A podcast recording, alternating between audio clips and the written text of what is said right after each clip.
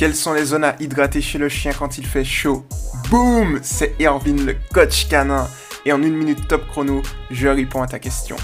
Les zones à hydrater chez le chien quand il fait chaud sont la truffe, le bas du ventre et les pattes. Hydrate-les en promenade toutes les 5 minutes en période de canicule. C'était Irvine, le coach canin, et à la prochaine. Ciao